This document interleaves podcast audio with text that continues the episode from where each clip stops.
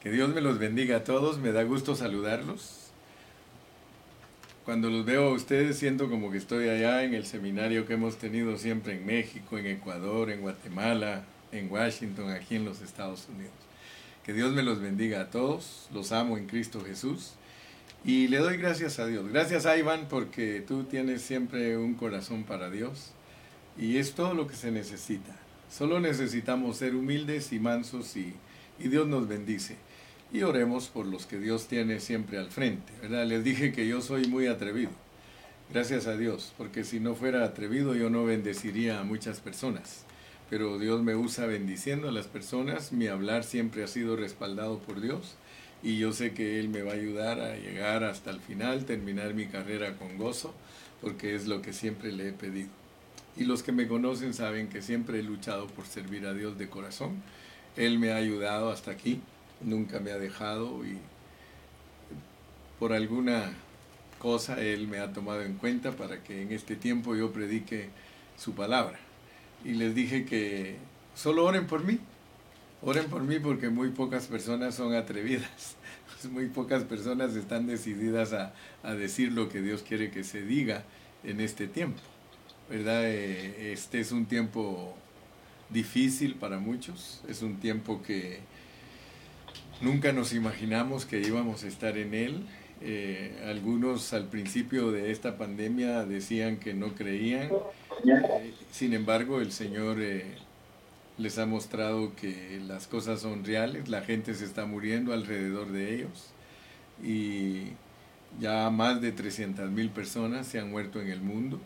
Yo no creo que sea mentira, yo creo que es Dios y si Dios te ha guardado a ti, ha sido por misericordia. Si, si tú estás vivo, dale gracias a Dios porque es por misericordia. Porque si Dios quisiera, Él, él enviaría el virus a ti o a mí. Pero sin embargo, Dios, en su amor y en su misericordia, nos ha guardado. ¿verdad? Estaba dando testimonios lindos. El hermano Cayetano me estaba contando ayer de que como mi hermano Cayetano, él trabaja en unas productoras de huevitos donde están muchas gallinas y él es encargado de dos plantas donde, donde producen los huevitos para mucha gente de los Estados Unidos y él me estaba contando que los trabajadores de una de las plantas donde él es jefe, eh, todos están contaminados con el virus y los mandaron a cuarentena a todos. Entonces él regresó a su casa ayer y lo llamó su patrón y le dijo, Cayetano, ¿y tú cómo estás? Y me estaba contando él que se hizo el, test y gracias a Dios no, no salió contaminado y entonces el patrón le dijo que le daba gracias a Dios porque tenía un trabajador que él sabía que Dios lo cuidaba. Y ahora más que nunca dijo, me doy cuenta que tu Dios es verdadero, porque todas las personas que trabajaban al lado tuyo se enfermaron y tú estás sano. Hermano, Dios lo puede guardar a uno yo tengo más de 40 años de vivir aquí en Estados Unidos y yo me he dado cuenta cómo ha guardado Dios a los hermanos. De verdad, créanmelo. Todos los hermanos que han servido a Dios, yo soy testigo porque yo los he pastoreado por muchos años. Y yo me he dado cuenta que eh, aquí en la ciudad donde nosotros vivimos, a veces me decían, hermano, mire, aquí anda la migración en las calles, cerca de Ontario, cerca del local de nosotros, de la iglesia, pasaba la migración y se llevaba a mucha gente. Y yo me quedaba siempre maravillado porque al llegar a la reunión, ahí estaban los hermanitos. Y yo les decía, hermanos, tengan cuidado, los puede agarrar migración. Y decían, no, hermano, Dios nos hace invisibles. Y siempre Dios guardó a todos los hermanos en, el año 1986 yo oré mucho a Dios con todos los hermanos para que Dios les diera sus papeles a los hermanos y la amnistía los cubrió casi a todos, hermano, y ya después todos American Citizen, aleluya. O sea que Dios, hermano, tiene planes con su pueblo, Dios eh, es el que nos cuida, eh, siempre confiamos en Él. Y como les dije, ¿verdad? Tampoco yo soy extremista, si en caso Dios se quiere llevar a alguno de nosotros por el virus. A mí mismo les dije, si Dios me quiere llevar por el virus, al ratito les comunican, el pastor Carrillo adquirió el virus y goodbye. Pero eso solo Dios es el que lo decide. Así que no, no nos preocupemos tanto de eso. Preocupémonos por lo que Dios nos está hablando, preocupémonos por lo que Dios quiere lograr a través de nosotros, porque Dios quiere lograr cosas a través de nosotros, como nos decía Iván, Dios quiere usarnos a nosotros. Y en los mensajes anteriores les dije que para nosotros la venida de Cristo es como ladrón en la noche, para nosotros, pero es por una razón es porque por medio de esa revelación de Él que viene como ladrón en la noche, es que para la iglesia es secreto. Todo lo de la iglesia es secreto. No se vayan a confundir, no se turben. Eh, para nosotros, los cristianos, las cosas del Señor son secretas. la venida del Señor para nosotros es secreta. No, por eso les decía, no se preocupen tanto en la venida pública porque si están preocupados en la venida pública, se van a distraer, porque la venida pública claramente dice que es para hacer lamentación. Se lamentarán, aún los que lo traspasaron se van a lamentar. ¿Por qué? Porque Él va a venir ya cuando todo, todo se haya cumplido, cuando las copas de la ira se hayan derramado y todo, entonces Él va a venir y poner sus pies sobre el monte de los olivos y va a regresar y va a juzgar al mundo, pero claramente dice la Biblia que nosotros ya los vencedores venimos con Él. Entonces para nosotros la venida de Cristo es secreta. Ahora, ¿por qué es secreta? Porque Él va a venir en ti primero. El, el Señor va a venir primero en todos nosotros los cristianos. Por eso les decía ayer, en el mensaje que di ayer de Colosenses, les dije que ya en el mundo está viniendo en nosotros. Ya en muchos de nosotros podemos testificar que ya no somos los mismos. Ya el Señor Jesucristo está viniendo en nosotros porque eso es lo más importante. Cristo en mí la esperanza de gloria. Entonces, por eso nos lo pone como en los días de Noé, dice. Mas como en los días de Noé, así será la venida del Hijo del Hombre. Solo piensen en Noé. ¿Por qué pone Dios el ejemplo como en los días de Noé? Piensen en Noé. En Noé primero vino Dios en él y cuando ya estaba formado Dios en él, él era un profeta de Dios, él era un hijo de hombre, él pregonó los juicios de Dios y entonces Dios mandó el diluvio. Y cuando el diluvio vino, él ya estaba guardadito adentro del arca, ¿sí o no? Ya estaba guardadito adentro del arca. Y por eso les quiero leer un versículo. Ya saben que nuestro seminario es para aprovechar el tiempo. Leamos en Isaías. Van a ver que hay un versículo para las primicias del Señor, bien precioso, preciosísimo. Está en Isaías 66. Isaías 66 y está en el versículo 7. Son versículos que Dios nos da para apoyar nuestro hablar. Todo lo que el hermano Carrillo predica, siempre me he apoyado en la palabra de Dios. No es el producto de una mente calenturienta, no es el producto de mi imaginación, no es el producto ni opinión de mi alma, sino que lo he consultado en la palabra del Señor y Creo que la palabra de Dios, como dice, el cielo y la tierra pasarán, pero mis palabras nunca pasarán. Dice aquí en Isaías 66, 7, antes que estuviese de parto. Yo, yo mire, por eso les pregunto a las hermanas cómo funciona este asunto. Hermanas que tienen hijos, miren cómo dice, antes que estuviese de parto, dio a luz. Oigan, hermanas, por favor ayúdenme a desatar ese, ese nudo antes que estuviese de parto, dio a luz. Antes que estuviese de parto, dio a luz. Antes que le viniesen dolores, dio a luz hijo. ¿No suena aborto? ¿No suena aborto eso, hermanas? ¿Verdad que si las que tienen hijitos no suena aborto que antes de que llegue el día del parto ustedes den a luz? Sería un aborto, ¿verdad? Dice, antes que estuviese de parto, dio a luz. Antes que le viniesen dolores, dio a luz hijo. Supongamos que la hermanita está con su pancita bien grande y está programada para tal mes. Pero resulta que antes que llegue ese día que le ha dicho el doctor que va a dar a luz, ella da a luz, es un aborto. ¿Cuántos se acuerdan del apóstol Pablo? El apóstol Pablo dijo que él era un aborto porque dice que él se le apareció el Señor de último como, como uno de los más pequeños. Ahora, Vean cómo funciona el aborto, porque aborto quiere decir nacer antes del tiempo, ¿sí o no? Nacer antes del tiempo. Entonces, el apóstol Pablo dice que él nació antes del tiempo, y yo lo creo con todo mi corazón, porque el apóstol Pablo hace 1900 y, pico, 1900 y piquito de años, a él se le formó Cristo, totalmente. O sea que lo que nosotros estamos tratando de alcanzar ahorita, el apóstol Pablo lo alcanzó hace 1900 años. Por eso él dijo, yo soy un aborto. O sea que él nació antes que vinieran los dolores. Ahora noten porque esto es bien importante para nosotros. Nosotros estamos ahorita en el tiempo que sabemos que lo que viene es, va a aparecer el anticristo, la bestia, y también sabemos que viene la gran tribulación. Todos los que tenemos un poquito de entendimiento de la palabra del Señor, sabemos que lo que está por venir es la gran tribulación. Entonces, de acuerdo a Mateo 24, dice que la gran tribulación y la venida de Cristo va a ser como la, la mujer con dolores de parto. Eh, ayer le preguntaba yo a mi esposa, mi hija, por favor, dame información, cómo es que nacieron nuestros hijos. Le dije, dime cómo era cuando ya ibas a dar a luz y ya me explicó y las hermanas saben que es cierto, que cuando ya los dolores les están viniendo intensamente, se tienen que ir para que las atiendan. Todos los que tenemos... Amén. Entonces, hermanos, yo quiero decirles esto.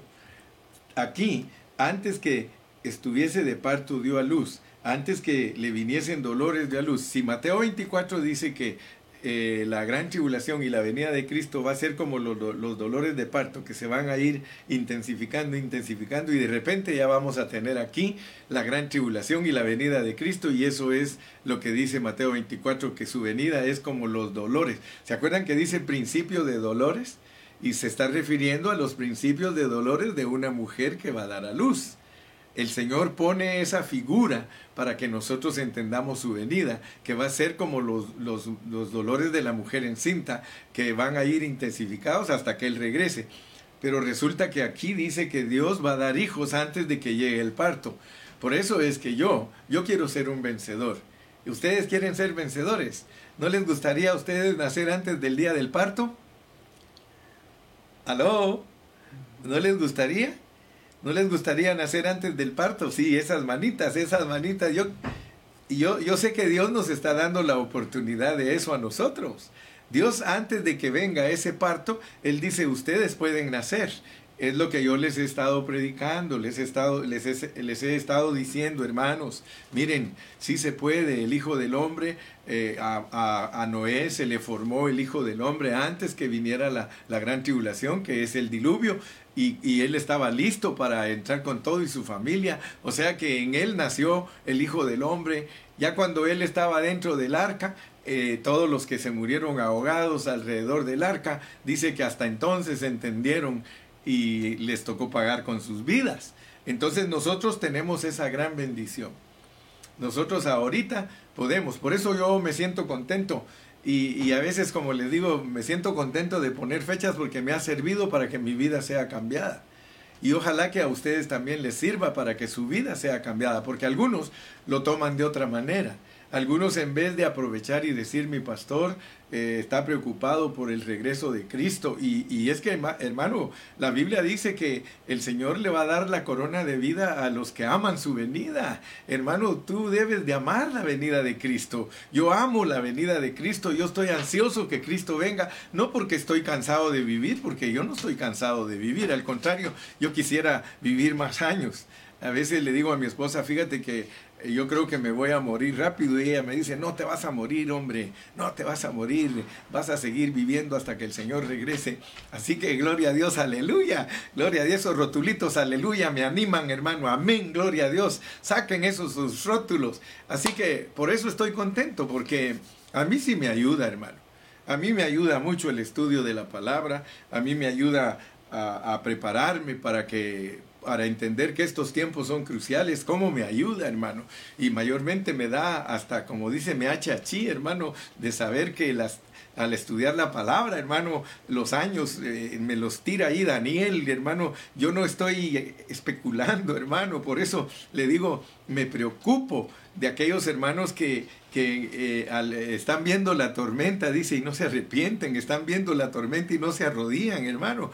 Eso es tremendo, porque entonces están dormidos, entonces no tienen respeto a nada, hermano, no, no hay un amor por, por las cosas del Señor, hermano. Si, si yo estoy impresionado que hay hermanos que, están en otros lados del mundo diciéndole, Señor, tú ya deberías estar aquí, Señor. Como dice en Apocalipsis 22, el Espíritu y la esposa dicen, ven, Señor Jesús, ven, Señor Jesús, ven, Señor Jesús, tu iglesia te está esperando. Amén, hermano.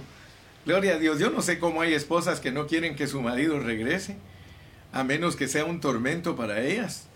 Porque solo una esposa que su marido es un tormento dice, yo no quiero que venga el marido. Pero las esposas que son bendecidas con sus esposos, que ellos les demuestran mucho cariño, que las quieren, esas hermanas están anhelando que su esposo regrese a la casa. Amén. Gloria a Dios. Entonces vamos a seguir un poquito más adelante de, eh, hablando del Evangelio del Reino. Porque yo creo con todo mi corazón que de la única manera que nosotros vamos a participar del propósito divino es ayudando a otros para que estén perfeccionados, para presentarse los perfectos a Cristo. Todos nosotros, los que somos líderes, y aún los hermanos que están siendo discipulados, cuando le hablen a su familia, cuando le hablen a sus hermanos en Cristo que ya tienen años de ser creyentes, tienen que procurar que ellos sean hallados perfectos delante de Cristo. ¿Dicen amén, mis amados? Amén. Entonces voy a leer unos versículos, vamos a ver en el libro de los Hechos, porque queremos dejar bien sentado que el reino, eh, perdón, que el Evangelio del Reino es bien importante para Dios. Es bien importante para Dios. Vamos a leer en Hechos, eh, en el 1.3, otra vez vamos a leer Hechos 1.3 y nos vamos a ir leyendo unos 4, 5, 6 versículos de Hechos para mostrar con la Biblia que para Dios es bien importante el Evangelio del Reino. Vamos a Hechos capítulo 1 y versículo 3. Hechos 1, 3. Cuando lo tengan me dicen amén. Dice, a quienes también después de haber padecido se presentó vivo con muchas pruebas indubitables, apareciéndoseles durante 40 días y hablándoles acerca del reino de Dios, acerca del reino de Dios. Ok. Veamos pues que cuando Cristo resucitó, lo que les habló a sus discípulos fue acerca del reino de Dios. Quiere decir que es muy importante el reino de Dios cuando Cristo ya está resucitado. Eh, va a ser una clave que vamos a aprender de que el reino de Dios tiene que ver con el Cristo resucitado. Es cierto que Él les habló del reino cuando estaba presente en su vida física, pero Aquí se nos pone clarito, clarito que cuando Él resucitó, les habló del reino de Dios. Eh, leamos también en el 8.12, Hechos 8.12, Hechos capítulo 8 y versículo 12. Dice, pero cuando creyeron a Felipe, que anunciaba el Evangelio del reino de Dios y el nombre de Jesucristo, se bautizaban hombres y mujeres. Otra vez, tenemos aquí que eh, eh, Felipe, que era un evangelista, habló del, rey, del Evangelio del reino de Dios. Leamos también en el 19.8, 19.8 de Hechos, 19.8. Dice el 19.8, y entrando Pablo en la sinagoga, habló con denuedo por espacio de tres meses, discutiendo y persuadiendo acerca del reino de Dios versículo 23 de ese mismo capítulo, en la parte B, dice, uh, versículo, perdón, vamos a ver, eh, capítulo 28, perdón, 28, 23, 28, 23 de Hechos, 28, 23, 28, 23, parte B dice, y les testificaba el reino de Dios desde la mañana hasta la tarde. Ese versículo lo hice mío en este seminario porque les estoy hablando del reino de Dios desde la mañana hasta la tarde. Y por último el versículo 31, predicando el reino de Dios y enseñando acerca del Señor Jesucristo abiertamente y sin impedimento. Sabemos que el apóstol llegó a Roma y allí en Roma él pudo predicar con toda libertad acerca del Evangelio del reino de Dios. Entonces, como queremos dejar bien claro y bien sentado y bien certificado que a Dios le interesa el Evangelio del reino, en todo el libro de los hechos están las, las referencias del Evangelio del reino de Dios, Evangelio del reino de Dios, Evangelio del reino de Dios. Entonces, para el Señor es muy importante el Evangelio del reino. Ahora hay algo que nosotros debemos de entender porque algunos hermanos todavía no tienen conceptos claros de la palabra. Y es de que, por ejemplo, en Mateo el Señor Jesucristo habló del el reino y Mateo nos presenta a Cristo como el rey. En Marcos eh, él habla de, del siervo y nos y Mateo nos eh, perdón y Marcos nos presenta a Cristo como el siervo de Dios, el siervo sufriente, el esclavo del Señor. Lucas nos habla de Cristo como el hombre, el hombre perfecto y Juan nos habla como la expresión corporativa de Dios, es decir, que Él trajo la vida de Dios en Él para hablar. Entonces podemos decir con toda claridad que los evangelios tienen una biografía de Cristo. Hay cuatro biografías de Cristo y las cuatro son distintas porque las pone Dios desde un punto de vista diferente. Pero ahora notemos algo que muchos todavía no han alcanzado a ver. Y es de que el libro de los hechos, el libro de los hechos es la continuación de los evangelios. Y en la continuación de los evangelios, el que sigue predicando es Cristo. O sea que es lo que, si ustedes no alcanzan a ver eso, entonces va a ser difícil que entiendan el Evangelio del Reino porque el Señor Jesucristo fue a la cruz del Calvario, pero Él en resurrección viene a ser el Espíritu vivificante. Ayer les explicaba de que para que el Señor Jesucristo, que es el misterio de Dios, venga a ser el Espíritu vivificante, Él pasa por un proceso. El proceso es la encarnación, el vivir humano, la cruz, la resurrección y su regreso como espíritu para soplarse dentro de los discípulos y derramarse sobre los discípulos. Eso se llama el postrer Adán, espíritu vivificante. Porque Cristo en resurrección viene a ser el espíritu vivificante. Por eso entra en los discípulos. Y cuando Él entra en los discípulos, Él continúa viviendo su vida y en, lo, en el libro de los hechos, todo lo que él desarrolla en el libro de los hechos, lo desarrolla en resurrección, adentro de los discípulos. Eso, e, eso es algo glorioso, que Dios pueda estar sentado en el trono y que pueda estar en el espíritu de los discípulos. Eso es maravilloso. Él, él, está ahorita sentado a la diestra del Padre y está aquí adentro de nosotros como su cuerpo. Amén o no amén. Entonces, eso es maravilloso porque el Señor Jesucristo siguió adentro de sus discípulos. Prueba de eso es que al llegar al capítulo 10, el apóstol San Pablo este, empezó a perseguir a perseguir a, la iglesia y, el Señor Jesucristo le dijo, eh, Saulo, Saulo, ¿por qué me persigues? Y él dijo, pero si yo no estoy persiguiendo a ti, Señor, yo estoy persiguiendo a estos cristianos. Pero sin embargo, el Señor le dijo, no, es que tú me estás persiguiendo a mí porque el que anda dentro de ellos soy yo. Así que podemos entender entonces cómo se lleva a cabo el libro de los hechos.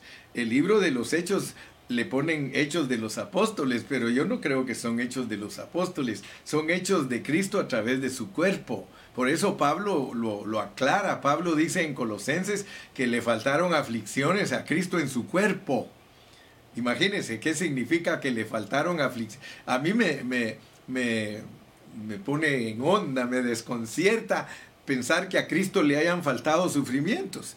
Pero después cuando ya estudié la palabra me di cuenta que los sufrimientos de Cristo como la cabeza, como el misterio de Dios, fueron para redimir al hombre.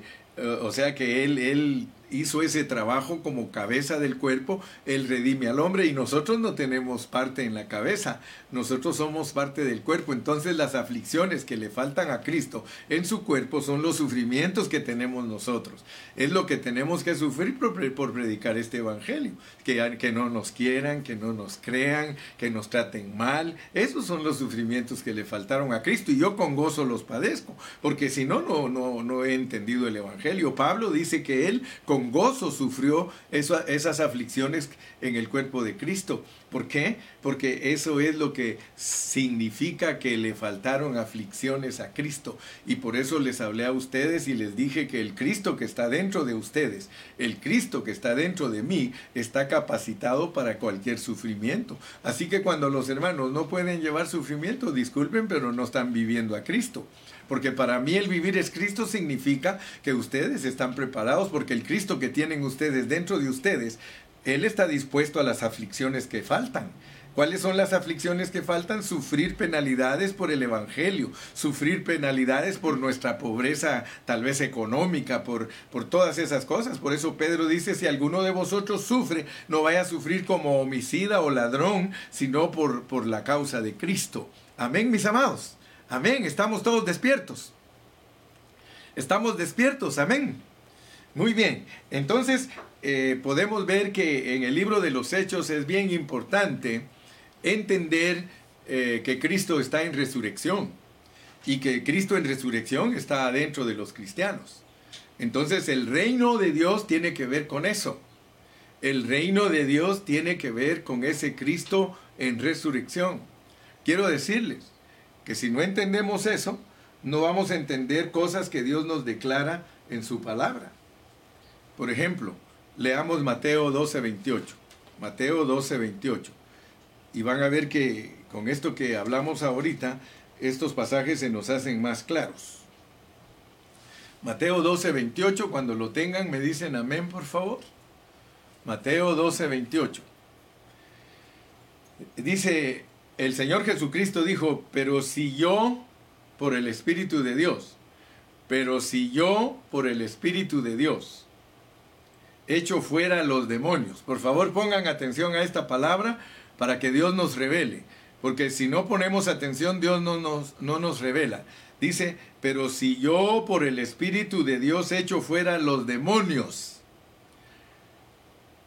ciertamente ha llegado a vosotros el reino de Dios. Oigan pues, pero si yo por el Espíritu, está hablando de él mismo en resurrección, porque Él en resurrección es el Espíritu Santo. Él en resurrección es el Espíritu vivificante.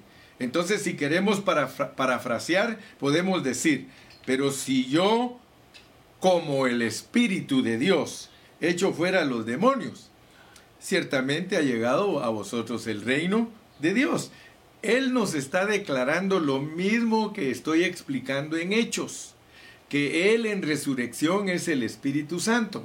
Entonces, entendamos que Él certifica en este versículo que si Él andaba echando fuera los demonios, ese momento estaba usando el poder de Dios. ¿Se acuerdan ustedes que yo les he explicado que Cristo por 30 años fue un hombre normal? Y aún les dije que me atrevía a decir que hasta que tenía 30 años Dios le declaró que Él era Dios. Él nunca usó el poder de Dios en sus primeros 30 años.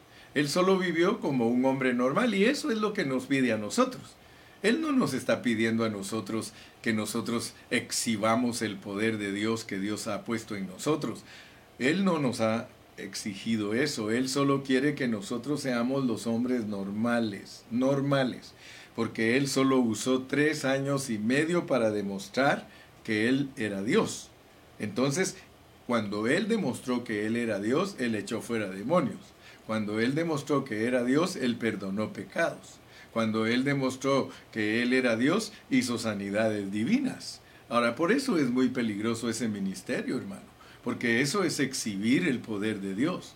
Nosotros tristemente así fuimos creados por, por, eh, por, pastores que no tuvieron reverencia hacia Dios, hermano, e hicieron mucho énfasis en la sanidad divina, en echar fuera demonios, y eso, hermano, nos dañó, porque eso dañó nuestro corazón, al grado de que muchos de ustedes quizá todavía están bajo esa influencia. Yo ya no estoy bajo esa influencia, gracias a Dios, porque un día entendí que el Evangelio no es eso, hermano, pero muchos de ustedes quedaron dañados Mire cómo dice aquí en Mateo 16. Vaya conmigo a Mateo 16 y, va a encontrar aquí usted en el versículo 20, Mateo 16, 20.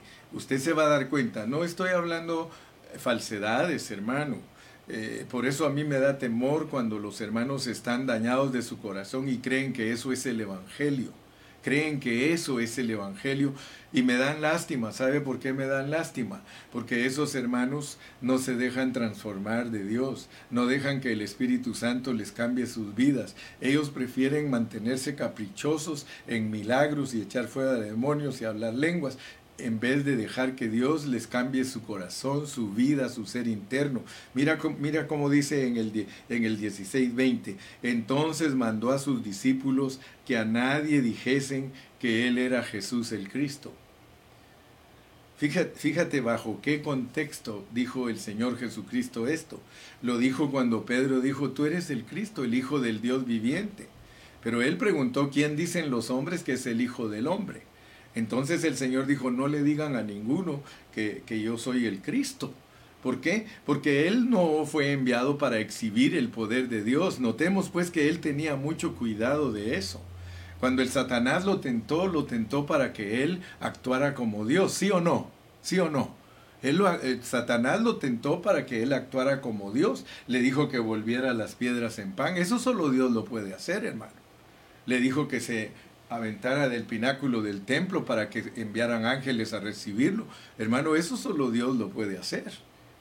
¿Se recuerda usted que Él nunca le demostró al diablo el poder? En cambio, los hermanos de hoy, dice eh, un hermano por ahí, dice, no, dice, se les aparece el diablo y les dice que le enseñen el poder y sacan todo el poder, que ni tienen, por supuesto, porque muchos de ellos solo presumen que tienen poder y la realidad es que puro engaño para la gente.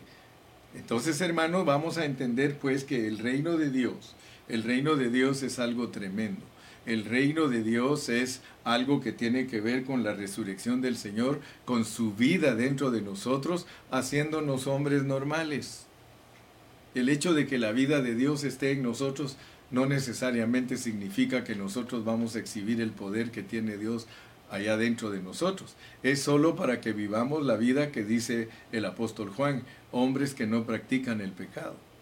Hombres que, bendito sea Dios, qué lindo ese rótulo, dice, gloria a Dios, hermano, gloria a Dios. Entonces, hermano, veamos que eh, en, las epístolas está el reino de Dios y qué linda es, eh, qué lindo es el libro de Hechos, porque Hechos nos muestra que el evangelio del reino debe de ser exhibido a través de nosotros porque el Evangelio es Jesucristo. Entonces, Él solo quiere que nosotros seamos hijos del hombre. Dice, bien clarito nos dice Juan, amados, ya somos hijos de Dios. Pero no presumas tanto diciendo que eres hijo de Dios porque dice que no se ha manifestado lo que hemos de ser. Dice, ya somos hijos de Dios, pero mira, tú deberías de ser como Cristo. Y cuando te dicen, tú eres hijo de Dios, Tú eres hijo de Dios. Mejor sabes qué? Que vean que eres un hijo del hombre, que no eres mentiroso, que no eres rencoroso, que eres paciente, como me estaban probando hoy a mí la paciencia, ¿verdad? Que, seas una persona cordial, que seas una persona eh, con buen temperamento, que sea... Solo hombre, no, él no está pidiendo que, que, que exhibas que eres hijo de Dios. Él solo quiere que seas hijo del hombre, normal, un hijo del hombre normal. ¿Cuántos estamos comprendiendo? Estamos comprendiendo todos. Aleluya. Entonces miren lo que es el reino de Dios. El reino de Dios es una vida interna en nosotros que nos hace hombres normales. Hermano, yo no quiero ser Dios. Yo no quiero ser Dios. ¿Saben ustedes qué le pasó al que quiso ser Dios? ¿Qué le pasó al que quiso ser Dios? Ese no solo quiso ser Dios, sino que quiso ser mayor que Dios. ¿Se recuerdan de él? ¿Cómo se llama? A ver, hermana Loli, ¿cómo se llama ese que quiso ser mayor que Dios? Lucifer, Satanás. ¿Y qué? Lo destronaron. Entonces nosotros no, andemos buscando, hermano, que tenemos poder, hermano, que así nos enseña. Imagínese usted, hermano, que a todos los hermanos les enseñan que están llenos de poder, hermano. ¿Y, cómo pueden pretender estar llenos de poder si, si ni, respetan a sus hijos, ni respetan a su esposa, ni respetan a los hermanos? Mucho menos van a estar exhibiendo el poder si no pueden exhibir lo que es un hombre normal. ¿Qué negocios tenemos con andar exhibiendo que somos poderosos? Y ese es el evangelio de hoy día, hermano. Hay poder en Jesús. Hay poder en Hay que somos poderosos. Hermano, ¿qué te pasa, mi hermanito? Un hombre normal, un hombre que es paciente, humilde, eh, manso. Eso es todo lo que Dios está esperando de nosotros. Pasemos ahora a otra epístola, o a, la epístola de Romanos, para ver si en Romanos nos hablan del reino. Vamos a Romanos 14, 17. Romanos 14, 17. Romanos 14, 17. Dice Romanos 14, 17. Porque el reino de Dios no es comida ni bebida, sino justicia, paz y gozo en el Espíritu Santo. Mira hermano, Nunca vayas a decir que el hermano Carrillo te dijo que no eres hijo de Dios. Tú eres hijo de Dios, pero no se ha manifestado lo que vas a hacer como hijo de Dios. Pero lo que Dios te está pidiendo a ti es que seas un hijo del hombre. Y un hijo del hombre ya lo vimos que es un hombre normal.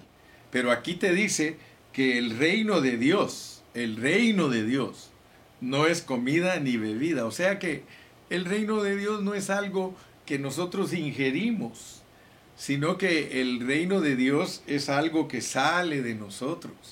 Justicia, justicia. O sea que cuando hablamos de la justicia de Dios, eso es profundo. Paz, paz y gozo en el Espíritu Santo. ¿Te das cuenta que el reino tiene que ver con el Espíritu Santo? Entonces no andamos mal, no andamos fuera de contexto. Estamos hablando de que el reino de Dios es el Espíritu Santo. El reino de Dios es que el Espíritu Santo dentro de ti, la vida de Cristo, es tu jefe, es tu gobernador, es tu controlador, es tu consejero, es tu amigo, es todo para ti. El Espíritu Santo dentro de ti es todo lo que tú necesitas. Ahí está en Él incluida toda la riqueza, porque la tierra prometida, la tierra prometida que Dios le dijo a Israel que iba a poseer, es tipo de el Espíritu Santo, es tipo de Cristo en resurrección. O sea, por eso leímos en Colosenses 2.6 que de la manera que recibimos a Cristo, andemos en Él. Entonces nosotros tenemos una tierra rica, tenemos una tierra vasta, una tierra que tiene todo lo que nosotros necesitamos para poder vivir en una manera ostentada, en una manera holgada, en una manera, dice que con amplia entrada para el reino. Entonces, hermanos, podemos darnos cuenta que no solo en Hechos está el reino, no solo está en Romanos, sino que también lo podemos leer ahí mismo en Romanos 14, 12 Romanos 14, 12. Oh, perdón, no, no es Romanos 14, 12, sino que tenemos, vamos a, a, Primera de Corintios 4, 20. Primera de Corintios 4, 20. Estamos viendo que el reino está en las epístolas. Primera de Corintios 4, 20. Porque yo quiero que tú te des cuenta que el reino de Dios es importantísimo para todos nosotros los creyentes. 4.20, porque el reino de Dios no consiste en palabras, sino en poder. Fíjate pues, vamos a explicar esas cosas. Porque el reino de Dios no consiste en palabras, sino en poder. Ok, estos versículos muchos hermanos los usan mal porque creen que cuando se habla del poder es exhibir eh, la vida de Dios como hijos de Dios. No, el reino de Dios no es palabrerío, sino que la idea es de que es algo que se experimenta.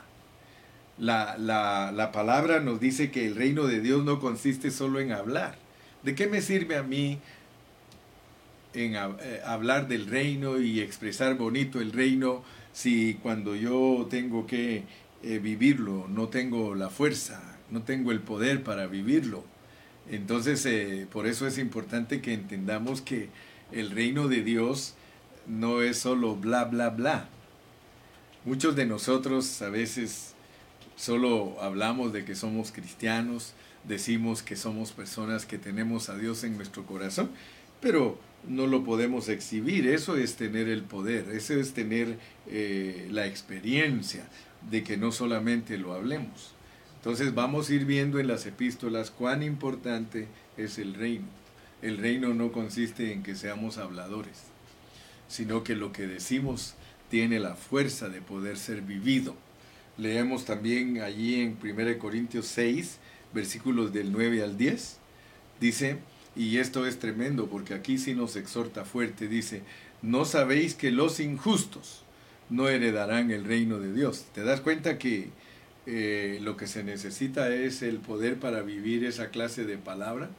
La palabra que nosotros decimos tiene que tener poder, tiene que tener peso.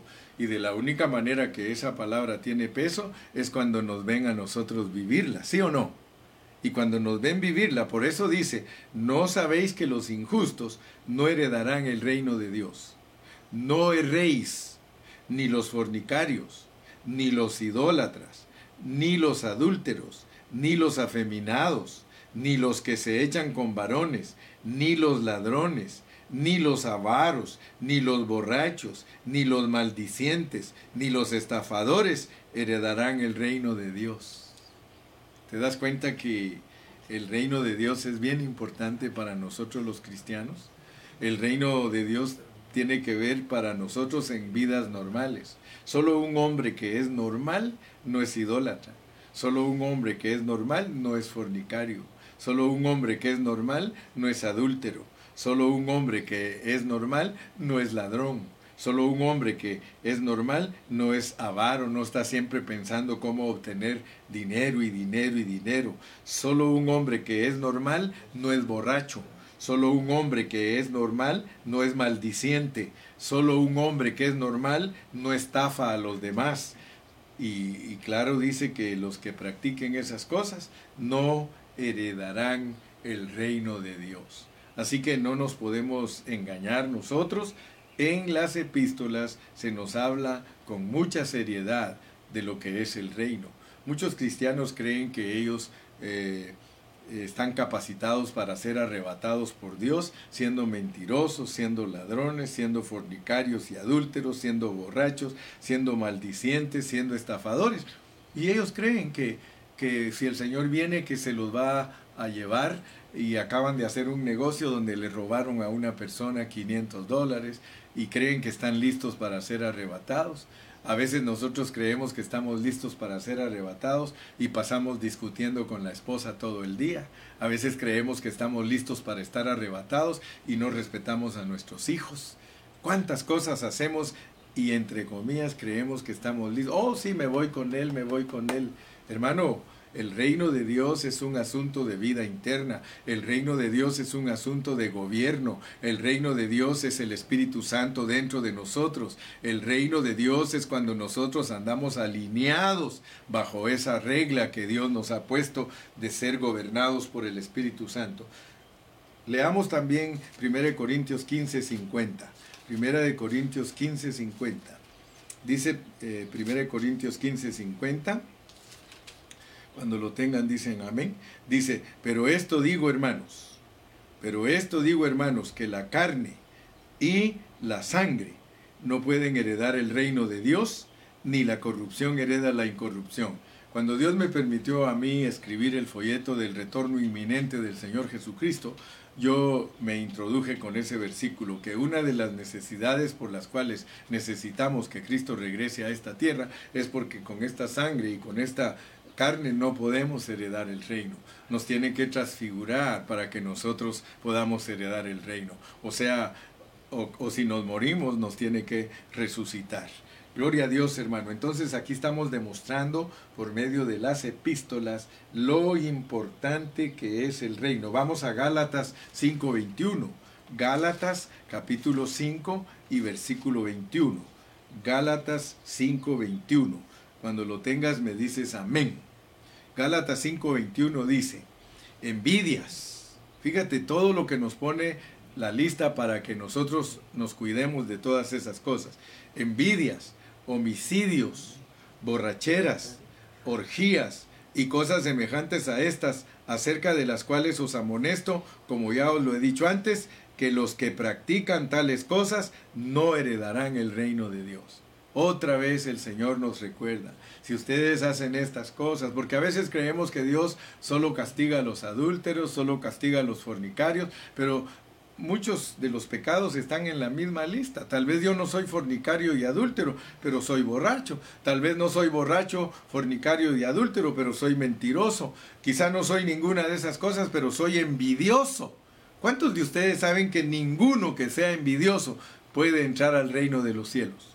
Aquí lo dice, no puede heredar el reino, el envidioso. Y, y es más, dice cosas semejantes a estas. La realidad, hermano, es que la calificación para heredar el reino de los cielos es bien alta y solamente se puede lograr con Cristo en nosotros como la esperanza de gloria. Solo Cristo es el que puede ayudarte para pelear tus batallas, solo Cristo es el que puede ayudarte para que tus pensamientos se mantengan centrados en el Espíritu Santo.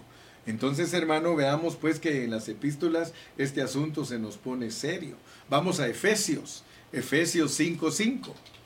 Leamos en Efesios 5:5 y ahí dice, porque sabéis esto que ningún fornicario o inmundo o avaro que es idólatra tiene herencia en el reino de Cristo y de Dios.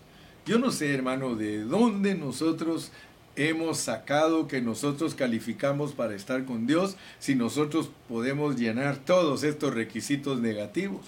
Todos ellos, cuando están hablando de ellos, pareciera que están hablando de nosotros aunque no me digan amén, porque ahora no apareció el rótulo amén, pero cuando, cuando sale ese amén, es que el Señor nos está hablando y nos está diciendo, hey, hey, ustedes que a veces creen que están muy íntegros, ustedes que a veces creen que están muy limpios, con ustedes estoy hablando, hermano, gracias a Dios por su palabra, porque su palabra nos habla, todo el tiempo, hermano. Su palabra siempre nos va a estar descubriendo y va a estar demostrando lo que nosotros somos.